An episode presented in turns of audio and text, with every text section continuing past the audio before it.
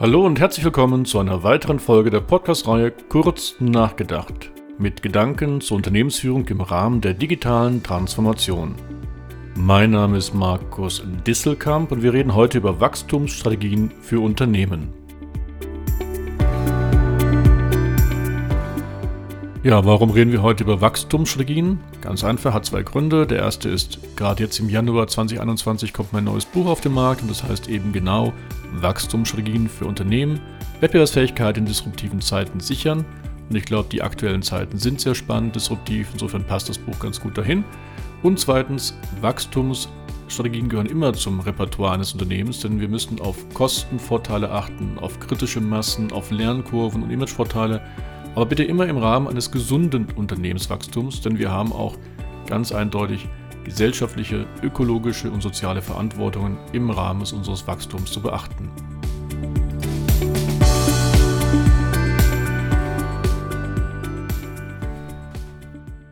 Wachstumsstrategien gibt es in vier verschiedenen Bereichen. Und wir fangen gleich mit dem ersten Bereich an und da reden wir von Unternehmen, die in einem Markt sind, wo es viele Wettbewerber gibt, die genau das gleiche anbieten, die die ähnliche Kostenstruktur haben und sich kaum differenzieren können. Ich rede da immer vom Sumpf der Vergleichbarkeit und der Austauschbarkeit. Und um hier zu wachsen, da kann man sich nur sogenannter Verdrängungsstrategien bedienen. Und die wiederum nutzen den Werkzeugkoffer des Vertriebs, des Services und des Marketings. Also ein aufmerksamer, ja sogar aggressiver nacharbeitender Vertrieb, der schafft es, sehr nah am Kunden zu sein, mit einer hohen Besuchsintensität, dann auch eine hohe Abschlussrate hinzubekommen. Rabatte nutzen diese Vertriebler dann, wenn es nicht nachhaltig zu einem negativen Margengeschäft wird. Und man kümmert sich um hohe Erreichbarkeit, Beratung, Installation, Auftragsentwicklung, Reklamation beim Kunden. Das heißt, wir bieten gute Serviceleistungen, die wirklich mit einem durchgehenden Prozess sind. Das honorieren uns sofort die Kunden. Aus dem Marketing kennen wir dort Werbeaktivitäten, Influencer, Lobbying, das kann man auch wirklich in der Region machen. Man kann auch durch eine sehr gute Distributionspolitik nah am Kunden sein. Das sind aber alles klassische, normale Managementaktivitäten. Aber jetzt dürfen wir nicht vergessen, der Begriff Strategie kommt ja aus dem Militärischen, also aus den Kriegsstrategien. Und da gibt es auch schon noch andere Möglichkeiten, höflich oder unhöflich im Markt sich zu positionieren. Also mit ein paar noch höflichen Methoden, das sind zum Beispiel, ich kaufe einen Wettbewerber. Ich habe also eine MA-Aktivität. Das kann ein ganzes Unternehmen sein, aber ich kann auch nur eine Infrastruktur erwerben, also einen weiteren Produktionsstandort, einen Logistikpark. Gibt es also auch definitiv Möglichkeiten. Ich kann auch einfach nur Rechte kaufen, Lizenzen, Konzessionen, um bestimmte Tätigkeiten ausführen zu können.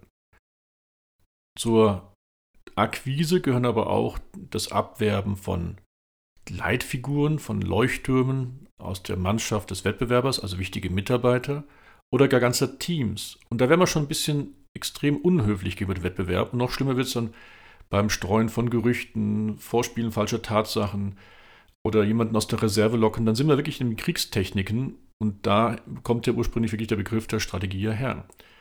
Das geht dann sogar bis hin zur Spionage und dann haben wir definitiv den Bereich der Illegalität erreicht. Aber ich will euch jetzt einfach mal diese ganze Palette der strategischen Möglichkeiten des Verdrängungswettbewerbs aufzeigen, denn Wettbewerber haben die auch und die können sie gegen uns anwenden. Also kennen sollten wir sie auf jeden Fall schon. Wobei zu den Kriegsstrategien gibt es einen wichtigen Unterschied zwischen Unternehmensstrategien und Kriegsstrategien. Bei Kriegsstrategien ist immer so, es muss einen Gewinner und einen Verlierer geben. Bei Unternehmensstrategien da können mehrere Geschäftspartner gleichzeitig Gewinner sein.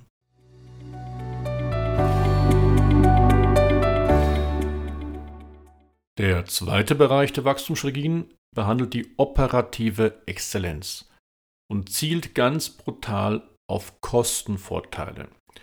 Die Idee ist ja schon so lange Zeit, Wettbewerbsfähigkeit durch eine Kostenführerschaft hinzubekommen. Das ist eine der beiden großen Alternativen und Kostenführerschaft, das heißt nicht Preisführerschaft, heißt, dass selbst bei niedrigen Preisen ich immer noch eine tolle Rendite verdiene. Während ein reiner Preisführer nur billig ist, aber deswegen kein Geld verdient.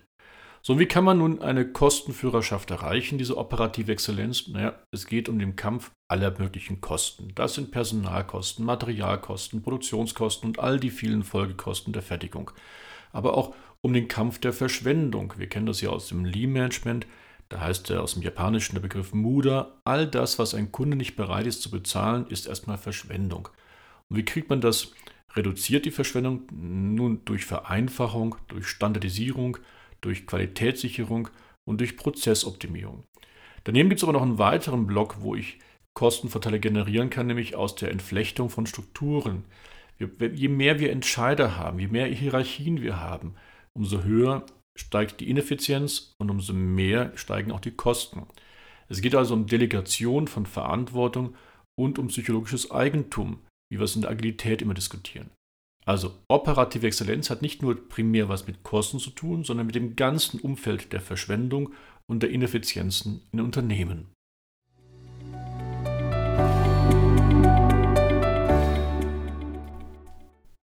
Kommen wir zum dritten Bereich der Wachstumsstrategien. Und da rede ich immer von der Strategie des honorierten Kundennutzens.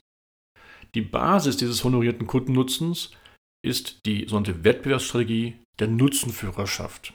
Wir kennen das aus dem alten Modell von Michael Porter. Es gibt da das berühmte U, wo es zwei Formen gibt, wie man sich vom Wettbewerb differenzieren kann. Einmal der Kostenführer und der Nutzenführer. Er hat das damals auch ein bisschen anders genannt, aber ich erlaube mir jetzt mal den Begriff des Nutzenführers hier zu verwenden. Und der Nutzenführer, der schafft es, dass er einem Kunden einen Mehrwert, einen Nutzen bietet, den dieser auch honoriert. Also es bringt nichts, wenn wir einem Kunden etwas Tolles bieten, was der auch nicht bezahlt oder uns irgendeine Gegenleistung gibt, zum Beispiel in Form von seinen Daten. So, und was braucht es jetzt, um einen honorierten Kundennutzen zu haben? Na, erst einmal, wir müssen überhaupt mal einen Mehrwert haben. Entweder hilft uns da eine Innovation oder manchen Firmen ist es sogar so, die haben diese Mehrwerte, aber wissen das gar nicht. Also es fehlt die Kenntnis der eigenen Mehrwerte. Da ist der Vertrieb, das Marketing überhaupt nicht informiert, was die Firma wirklich kann. Erschreckend.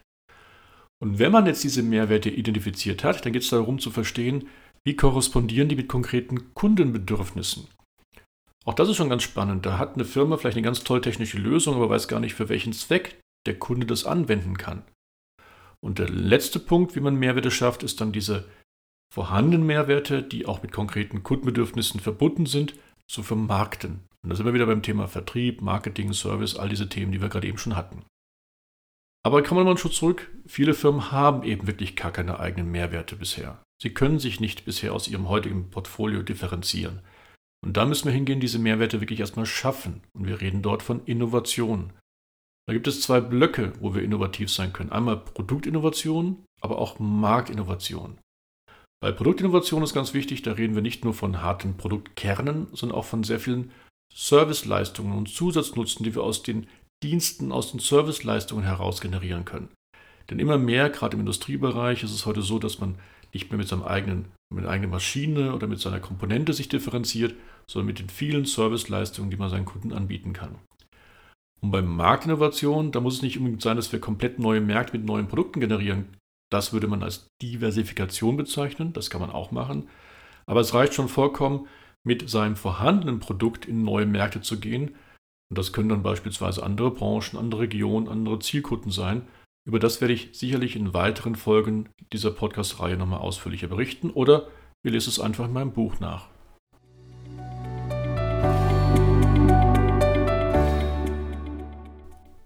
Kommen wir jetzt zu dem vierten und letzten Bereich der Wachstumsstrategien. Und das ist ein sehr spannender Bereich, denn hier kann ich die beiden letztgenannten Wachstumsstrategien, nämlich die operative Exzellenz und den Kundennutzen, miteinander kombinieren. Oder anders formuliert, ich bin gleichzeitig ein Kosten- wie auch Nutzenführer. Und das ist was Besonderes. Das gab es früher noch nicht in der Vergangenheit. In der Vergangenheit waren es ganz, ganz wenig Firmen, die das geschafft haben, beide zu sein. Kosten-Nutzenführer. Die waren immer erst Kostenführer und wurden auch Nutzenführer. Aber jetzt gibt es auf einmal Firmen, die sind auf einen Schlag da und sagen, hallo, hier bin ich. Und ich bin gleichzeitig Kosten- als auch Nutzenführer. Und diese Firmen haben alle eins gemeinsam, nämlich sie fahren die Wachstumsstrategie von neuen Geschäftsmodellen. Also anders formuliert, sie sind dabei, Geschäftsmodell-Innovationen voranzutreiben. Und die können jetzt sehr radikal sein. Ich habe schon mehrere Folgen, Podcast-Folgen zum Thema Plattformökonomie gehalten. Das sind radikale Geschäftsmodellinnovationen oder sogar Ökosysteme. Es gibt auch die Form der Disaggregation oder Dematerialisierung. Ich werde darüber noch berichten. Aber es gibt auch ganz wichtig moderate Geschäftsmodellinnovationen. Also ich kann mein Geschäftsmodell auch komplett moderat schon ändern und daraus Kosten-Nutzen-Führerschaft generieren. Da verweise ich auf so Themen, die wir schon in manchen Folgen hatten, wie nämlich die Datenökonomie oder moderne Ertragsmodelle. Wichtig ist aber bei diesem Ansatz, durch ein neues Geschäftsmodell gleichzeitig Kosten-Nutzenführer zu werden, dass ich mit sehr viel etablierten Denkmodellen, Denkmustern brechen muss. Wir reden hier von einem Wechsel der Perspektiven, aber noch wichtiger, Wechsel vorhandener Dogmen und Paradigmen.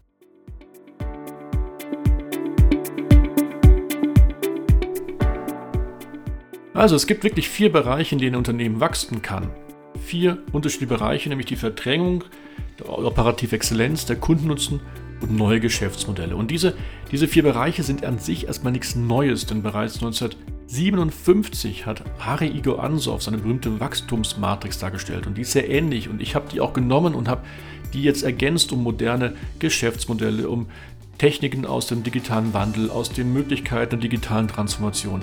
Aber das Wichtige in diesem, diesem Auf, in Wachstumsstrategien ist einfach die Botschaft, hey, es gibt diese Möglichkeiten und es hängt von uns ab. Wir sind dafür verantwortlich, ob unsere Unternehmen gesund wachsen. Wir sind dafür diejenigen, die es treiben müssen nach vorne.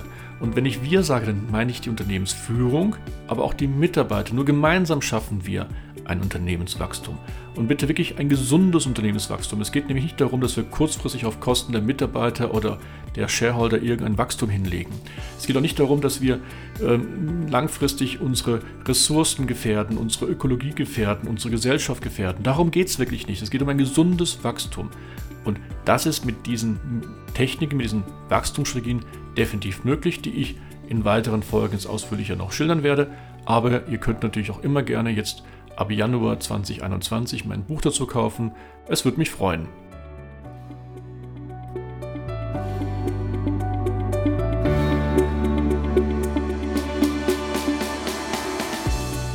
Ja, und das war jetzt die erste Folge als Einführungsfolge zum Thema Wachstumsstrategien und zu meinem aktuellen Buch.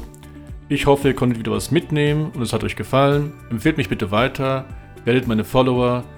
Lieben Gruß, euer Markus.